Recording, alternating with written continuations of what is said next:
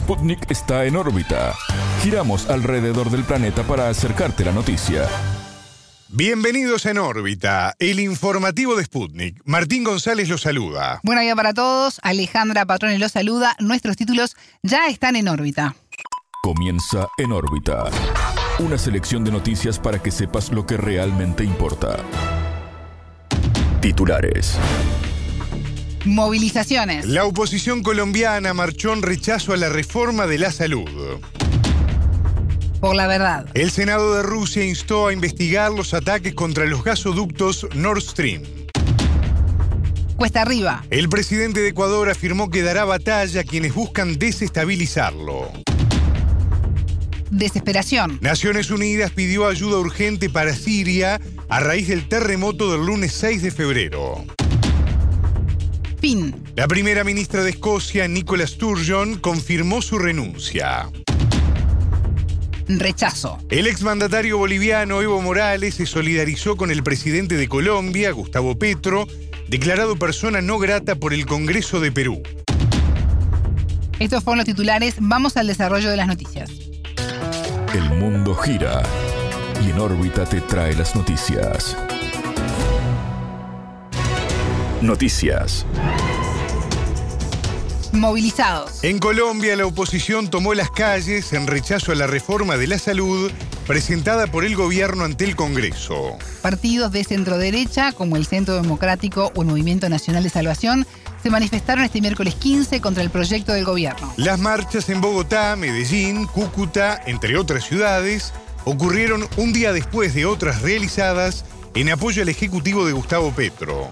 En diálogo con En órbita, el politólogo colombiano Felipe Mendoza adelantó que la salida a las calles de la oposición crea nuevas dinámicas en la política nacional.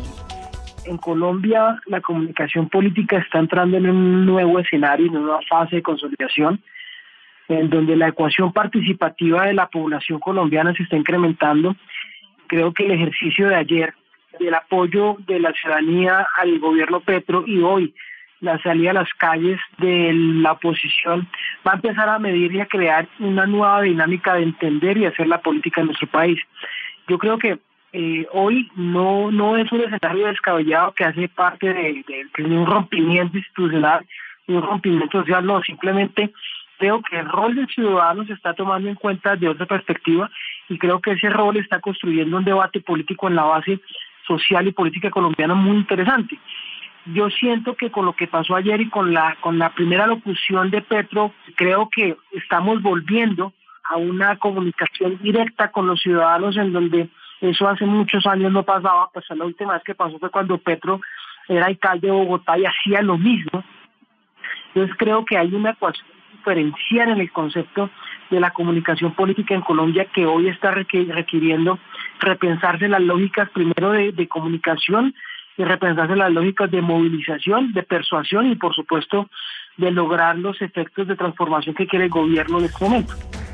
El experto indicó que según el gobierno, el actual sistema de salud está diseñado para que los privados generen ganancias y el acceso al servicio de calidad sea para pocos. De forma contraria, la oposición sostiene que el sistema actual ha generado grandes beneficios para la población. Conceptualmente, eh, el tema de la reforma de la salud gira en torno a una, a una percepción que plantea el gobierno nacional en torno a que la salud, el modelo de salud en Colombia está diseñado para que los privados sean los que la operen y sean los que se queden con eh, las ganancias. Es decir, el modelo de salud según el gobierno colombiano está planteado para que sea un sistema económico al servicio de unos pocos a costa de la, de la calidad del acceso y de la misma garantía de salud.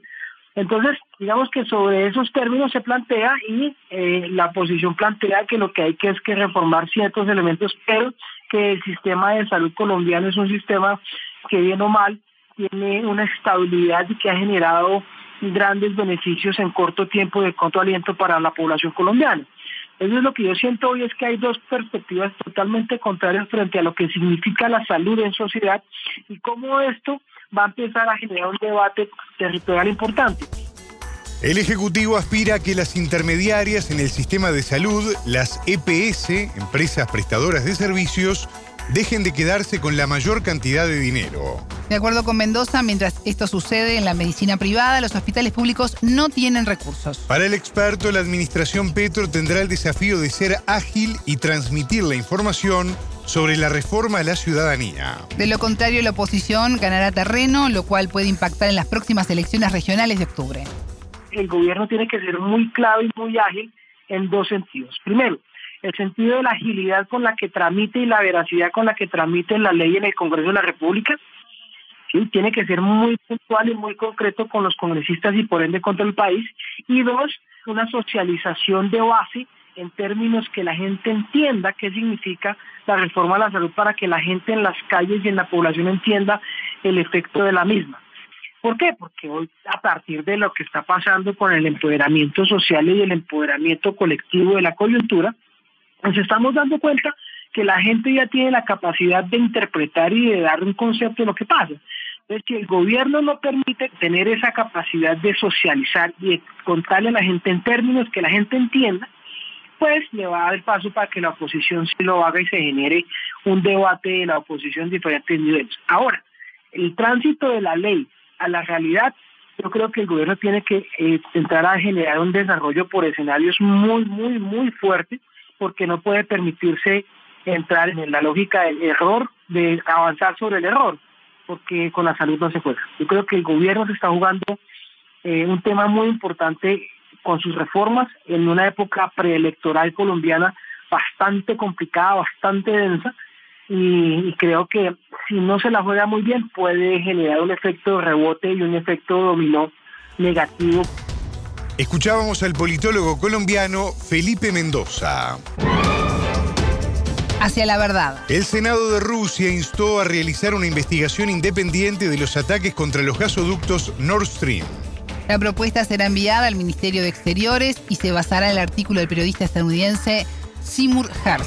En su nota, el premio Pulitzer en 1970 aseguró que buzos de Estados Unidos instalaron explosivos bajo los gasoductos en el verano boreal de 2022. En tanto, un equipo de Noruega los activó en el mar Báltico tres meses después. Para Hersh, el presidente de Estados Unidos, Joe Biden, decidió explotar las tuberías que llevan gas de Rusia a Europa vía Alemania. La acción se ejecutó tras nueve meses de discusiones secretas con el equipo de seguridad nacional, añade el texto. El diputado del Parlamento Europeo, Gunnar Beck, expresó que Washington saboteó el Nord Stream para impedir la cooperación económica entre Moscú y Berlín. El 26 de septiembre, la empresa Nord Stream 2 AG informó de daños sin precedentes en los gasoductos marinos. La presidenta de la Comisión Europea, Ursula von der Leyen, calificó el incidente de sabotaje y añadió que habría una respuesta lo más contundente posible. Por otra parte, el canciller ruso Sergei Lavrov declaró que el nuevo concepto de la política exterior nacional se enfocará en acabar con el dominio de Occidente. El ministro agregó que fracasaron los intentos occidentales de aislar a Rusia con la aplicación de sanciones internacionales a raíz de su operación militar en Ucrania. Defensa. El presidente de Ecuador, Guillermo Lazo, afirmó que su gobierno es honesto y está fuerte.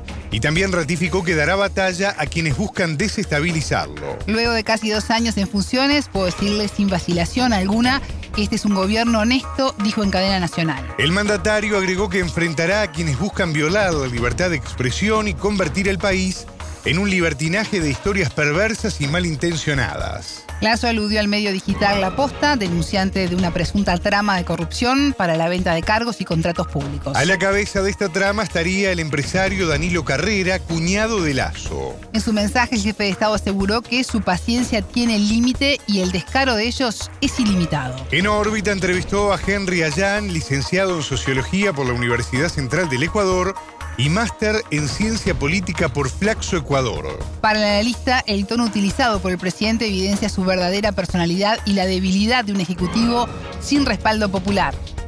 En primer lugar, yo creo que desde las formas lo que evidencia esta, digamos, esta postura un poco mm, enojada, molesta del presidente, me parece que en el fondo es, su verdadero yo, ¿no? En las elecciones siempre se presentó como una persona tranquila, calmada, capaz de tomar decisiones frías, y lo que lo hemos, visto en estos días, todo molesto, fastidiado, con una voz altisonante, desafiante, me parece que es eh, su propia personalidad, ¿no? Recuerda que él es un gerente de banco, dueño de un banco, y en una empresa, pues el gerente decide lo que se hace y no se pregunta a los empleados qué es lo que o sugieren hacer, ¿no? En una democracia, pues el gran, entre comillas, el gran problema es que en una democracia no hay gerentes de bancos. El segundo elemento es que no se trata de, por más que lo diga, no se trata de un gobierno fuerte, ¿no? Como había señalado en anteriores ocasiones, la derrota en las elecciones del domingo fue contundente. Primero, una derrota de los candidatos de Creo. Nosotros tenemos 221 alcaldes 221 municipios, por lo tanto, y ellos, eh, el partido de gobierno creo que ganó, si mal no me equivoco, no recuerdo la cifra exacta, como en 20, ¿no? Es decir, casi nada.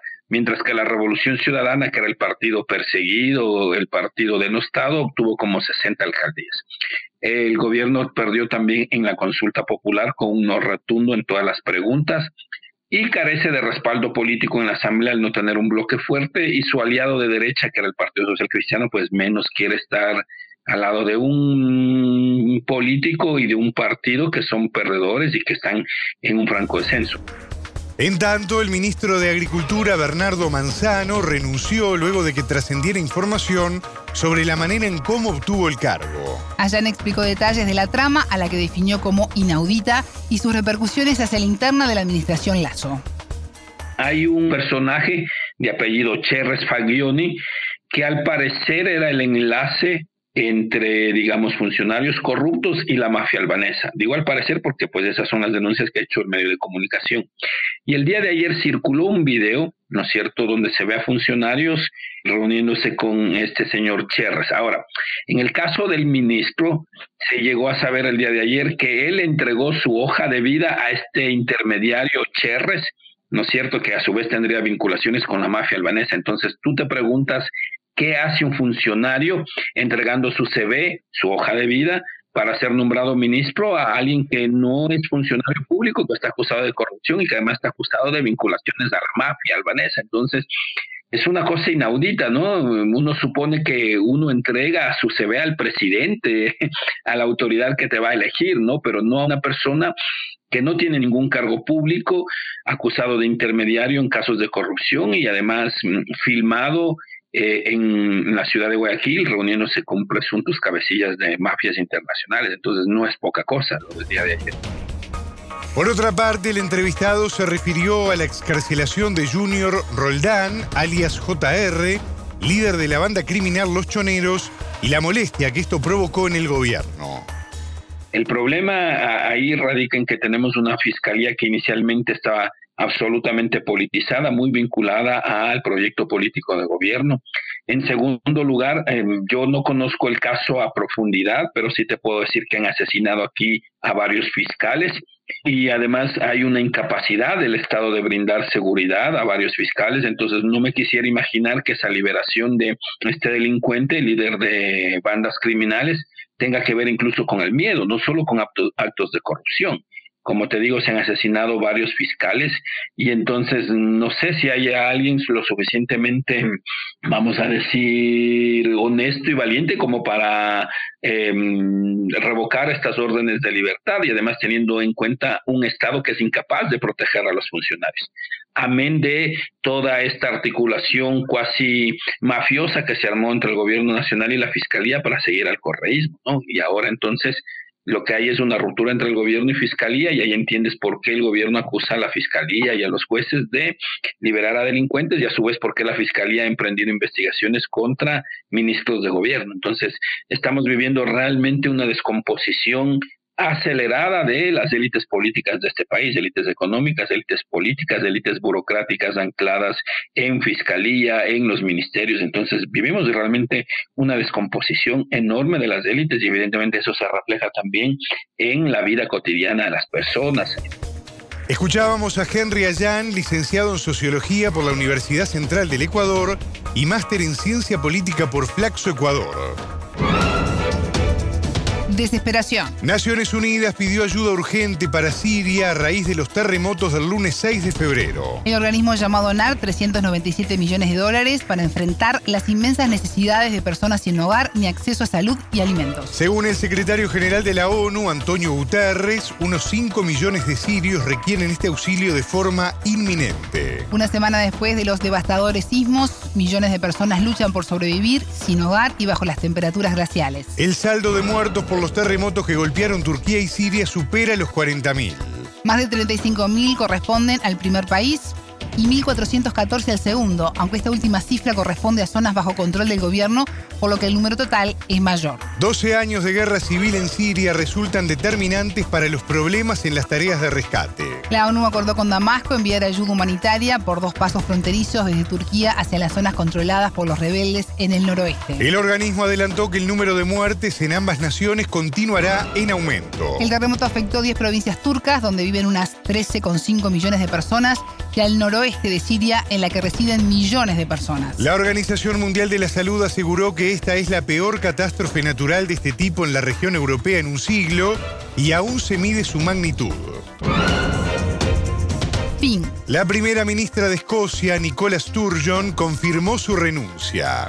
Sé que es el momento, es lo correcto para mí, para mi partido y mi país, manifestó a la prensa. La líder dejará el cargo que ocupa desde 2014 y el liderazgo del Partido Nacionalista Escocés. Sturgeon, de 52 años de edad, no precisó el día de su salida, la cual será cuando su sustituto sea elegido a la jefatura de la fuerza política. En los últimos meses, la ministra sufrió un duro revés por parte de la Corte Suprema del Reino Unido en relación con su propuesta de referéndum de independencia. La dirigente había expresado su intención de convocar una segunda instancia electoral de este tipo para octubre de este año. Sturgeon llegó al poder luego del triunfo del no en el referendo sobre la decisión escocesa el 18 de septiembre de 2014. En tal instancia, Escocia votó 55,3% en contra de separarse del Reino Unido, mientras que 44,7% apoyó la independencia. Escocia es parte del Reino Unido, pero como Gales e Irlanda del Norte, tiene su propio gobierno semiautónomo con amplias competencias, incluida la salud.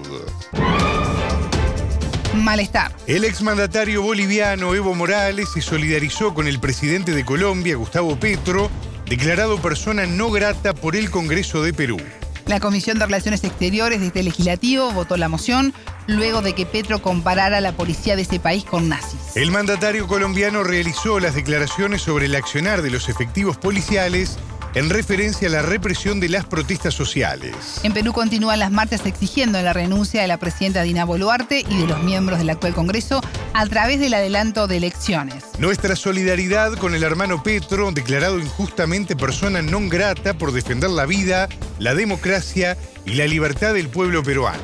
Ninguna declaración podrá frenar el clamor de refundación y asamblea constituyente, escribió vía Twitter el presidente boliviano de 2006 a 2019. La politóloga Eliana Carlín señaló en órbita que la decisión de Lima es puramente política y simbólica y no rompe las relaciones bilaterales.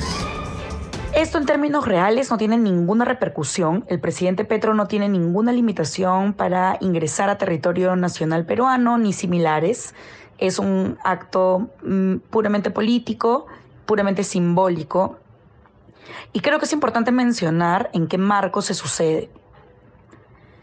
En primer término, eh, venimos viviendo una polarización en la cual el Congreso de la República y el Poder Ejecutivo exaltan la figura de la fuerza policial, el uso y abuso de la fuerza policial, en contraposición con lo que ellos denominan movilizaciones violentas y demás, que en realidad son muestras de, por supuesto, protesta del pueblo en contra de la presidenta Dina Boluarte. Sin embargo, durante el fin de semana ocurrieron hechos trágicos en la provincia de la Convención, que queda en el departamento de Cusco, y eh, dentro comprende la zona denominada Braem, que son las zonas entre los valles de los ríos Apurímac y N, tradicionalmente zona cocalera, donde existe la actividad ilícita del tráfico de drogas. Hubo una emboscada de eh, aparentemente remanentes terroristas contra siete policías peruanos y con suma crueldad fueron acribillados y bueno, asesinados. En ese marco, ese mismo día, trágicamente es que ocurren las declaraciones del presidente Petro, por tanto fueron pues muy mal tomadas dentro del territorio nacional, ¿no? Sin embargo, repito, se trata de una medida puramente política, simbólica, que no rompe las relaciones bilaterales entre nuestros dos países. Según la analista, no es la primera vez que esto ocurre, pues para el gobierno de Boluarte las relaciones internacionales son importantes. Las relaciones internacionales son una preocupación muy importante para el régimen de Dina Boluarte. De hecho, se filtró que desde el Poder Ejecutivo, desde la Cancillería, se enviaron documentos y memos a los embajadores del Perú alrededor del mundo solicitando que tomen las medidas necesarias para contrarrestar la mala imagen que tiene el gobierno de Dina Boluarte por las graves violaciones a los derechos humanos cometidas. Ya ha habido rencillas diplomáticas con Bolivia, ha habido rencillas en, donde Evo Morales ha sido declarado persona non grata y tiene prohibida la entrada formalmente. Adicionalmente a ello, ha habido también rencillas con eh, México porque han recibido como eh, asilados políticos a la esposa e hijos del expresidente Pedro Castillo. Y de hecho, se escucha diariamente en los programas de la gran prensa corporativa, en televisión nacional y también en prensa escrita, una queja permanente de eh, la derecha peruana respecto del rechazo de los regímenes progresistas latinoamericanos hacia el régimen de Dina Boluarte. Entonces, estamos en esa situación en la cual tenemos eh, el soporte de los espacios de la política exterior respecto de la opresión y el tránsito dictatorial que estamos viviendo dentro del país.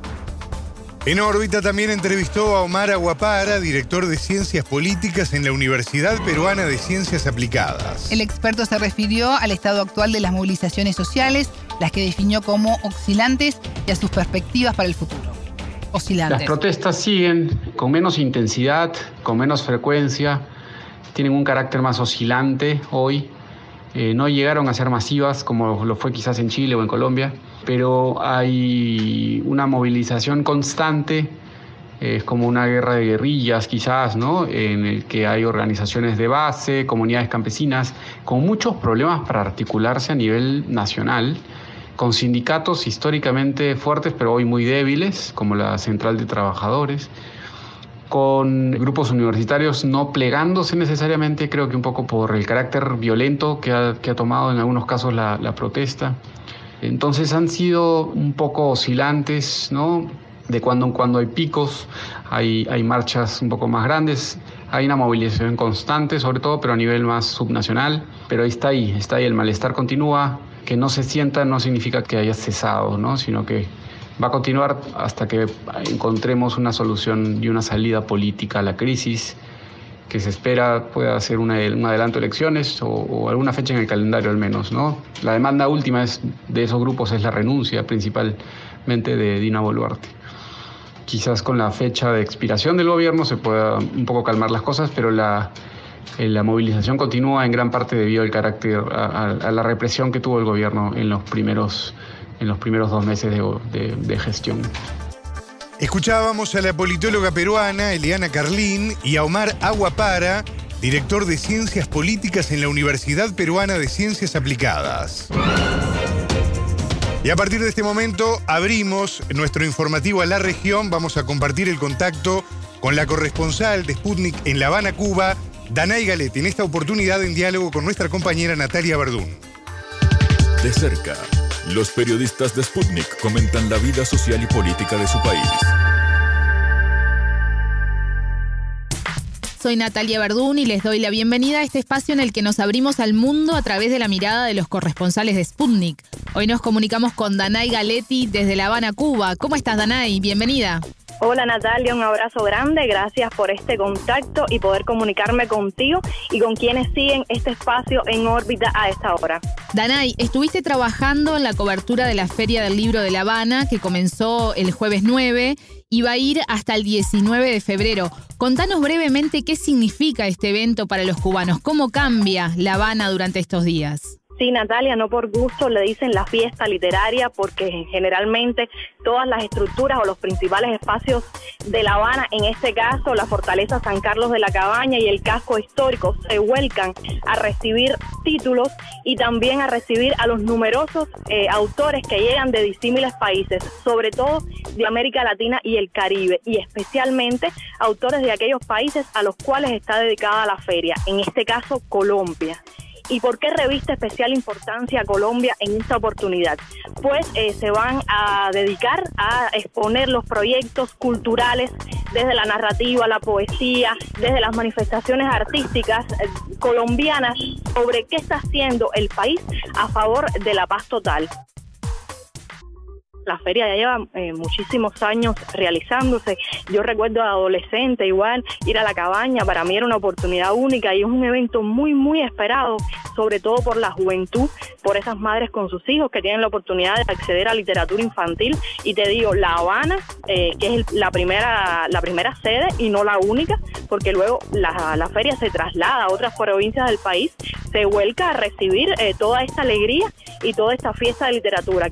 Bien interesante, Ana, y lo que estás contando. Dan ganas de estar ahí, de estar en, La Habana disfrutando de esta fiesta, como decías vos, literaria. Y este año, vos también lo nombrabas, el invitado especial es Colombia, eh, con una delegación de 25 escritores, encabezada por la vicepresidenta Francia Márquez. Vos lo contabas en la nota que está publicada en Sputnik y en la que estuviste trabajando. Pero si hablamos de Colombia y de Cuba, no podemos dejar de hablar ah, de Gabo, ¿no? De Gabriel García Márquez. ¿Cuál fue el vínculo de este escritor con Cuba? Y el vínculo del Gabo acontece en las primeras semanas de 1959 cuando lo invitan Natalia a participar aquí en la Operación Verdad, que era eh, un operativo convocado por el líder de la Revolución Fidel Castro a varios periodistas de renombre, porque además de escritor, Gabo fue un excelente periodista, un excelente cronista, a participar aquí y a contar un poco de qué estaba sucediendo en Cuba en el año 59, qué significaba esa revolución y cómo esos periodistas tenían también la misión de desmentir todo lo que, lo que decían las grandes cadenas acerca del naciente proceso, de la naciente revolución. Luego él estuvo vinculado algunos años a Prensa Latina como corresponsal, abrió la corresponsalía en Bogotá, también la de Nueva York, estuvo perseguido incluso por las autoridades estadounidenses, o sea, lo siguieron muy de cerca durante su labor como periodista allá en Estados Unidos y luego mantuvo en los años 60, 70 un vínculo con instituciones como Casa de las Américas, es muy conocida la amistad con Fidel Castro.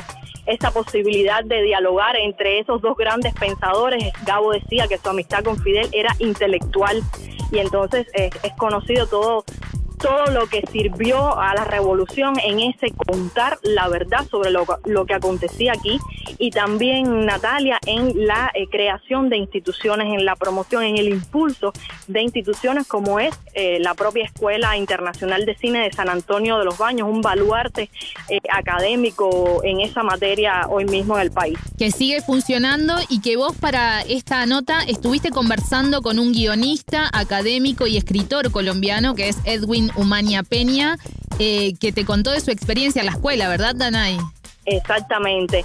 Y una de las cosas más valiosas que él me dijo, Natalia, fue que actualmente él se dedica, o sea, pone en práctica de todo lo que aprendió, aprendió en esa escuela. Él es académico, él es guionista, él es asesor de programas y todo ese conocimiento y esa realidad que él vive como el profesor colombiano la aprendió en esa escuela.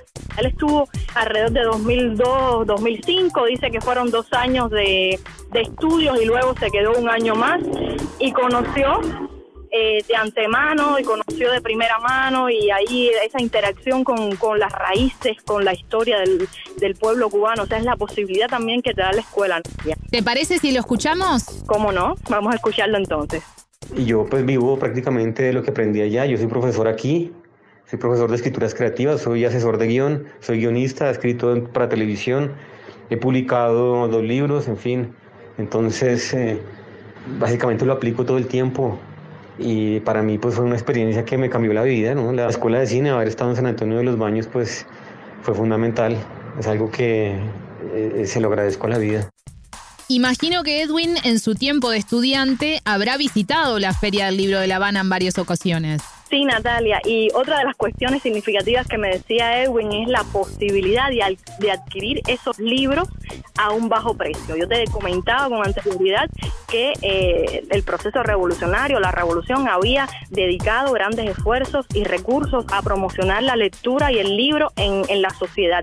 Y precisamente todo el que viene a la feria, Edwin y muchísimos autores, eh, intelectuales o personas que quieran compartir eh, esta de esta fiesta literaria, adquieren a muy bajos precios los libros, porque te digo, ese es uno de los propósitos, que se difunda el conocimiento, que se difundan las letras y que a través de la palabra, de la palabra escrita, las personas conozcan de esta realidad cercana que es América Latina, de este deseo unitario. O sea, él me decía que regresó para su tierra cargado de libros, que todavía conservan muchos de los títulos, incluso títulos que en otros países o sea, se venden muy caros aquí. Eh, eh, son baratos y son fáciles de adquirir. Tuve la oportunidad de estar en dos ferias del libro allá en La Habana eh, y es un acontecimiento de gran importancia para la gente de La Habana, los habaneros. muchísima gente, recuerdo, que acudía a la feria. Me parece muy importante que la literatura colombiana tenga un espacio en la Feria del Libro de Cuba no solo escritores que ya tienen grandes vínculos con Cuba y son tan importantes como García Márquez, sino también eh, nuevas generaciones de escritores. Eh, la literatura colombiana es muy diversa, tal vez sea a raíz de la fuerte influencia de García Márquez, muchísimos escritores contemporáneos de él, incluso de la generación siguiente y posteriores, han buscado otras vertientes estéticas eh, que se conocen poco en realidad la sombra de García Márquez ha sido muy grande. Entonces, bueno, estos espacios sirven para que otros escritores y escritoras también, que es muy importante esto, tengan eh, una ventana y lleguen a la gente y más a un lector como el lector cubano, que es tan, tan peculiar, tan interesante y tan único en Latinoamérica. Danay, quiero volver a Gabriel García Márquez, a Edwin y a la experiencia en la escuela. ¿Él llegó a conocer al escritor? Como Natalia, lo conoció cerquita porque además eh, dice, él cuenta que regresaba a cabo de operarse de cáncer con mucha vitalidad y eh, tuvo la oportunidad de compartir en esos eh, encuentros, en esos talleres de guiones que impartía Gabo desde los años 80 y bueno, a principios de los 2000 también estaba presente con sus estudiantes. Edwin incluso agradece la posibilidad de haber estudiado, dice que si Gabo no hubiera financiado y no le hubiera otorgado la beca, quizás él no hubiera podido tener esta oportunidad. O sea que él resalta, además de los valores literarios incuestionables de Gabo, la generosidad del escritor con sus coterráneos. Yo recuerdo una anécdota una vez que hubo una reunión, creo que fue en, una casa de la Fundación para el Nuevo Cine Latinoamericano, en fin, estaba el Gabo, estábamos hablando con él y él contó que mucha gente cubana a veces lo iba a, buscar a su casa, que a, una casa que le dieron en Miramar, creo, a pedirle favores e incluso dinero y él les daba dinero. Conocí cubanos a los cuales él les ayudaba, bueno, exiliados colombianos que el Gabo les había conseguido un exilio en Cuba y, y él les daba dinero. Entonces, bueno, y García Márquez siempre va a estar vinculado a Cuba, ¿no? No solo por la escuela de cine, sino pues obviamente su amistad con, con Fidel Castro, todo lo que él significó para Latinoamérica y esa reivindicación de lo latinoamericano, que lo hacía eh, incluso muchas veces defendiendo a Cuba. Entonces sí siento que hay una influencia eh, que tiene una relevancia en la isla. Lo veía en la gente, en el trato con la gente, con muchos cubanos. No sé, recuerdo Recuerdo con los Bambán, por ejemplo, los Bambán fueron a tocar a la escuela y, Gabo, muy compadre de Conformel, me acuerdo, en fin, o su amistad con Pablo Neruda, yo no sé, hubo muchísimos momentos que me parecía, me sorprendió. Danay, ha sido un placer hablar contigo. Me imagino que los oyentes también estarán encantados de escucharte desde La Habana, Cuba, la corresponsal de Sputnik en esa ciudad y en ese país, Danay Galetti. Te mando un abrazo. Otro abrazo para ti, Natalia, y para quienes nos escuchan a esta hora. Hasta aquí en órbita. Pueden escucharnos todos los días en vivo a las 18 hora de México, 21 de Montevideo y a las 0 GMT por sputniknews.lat. En órbita.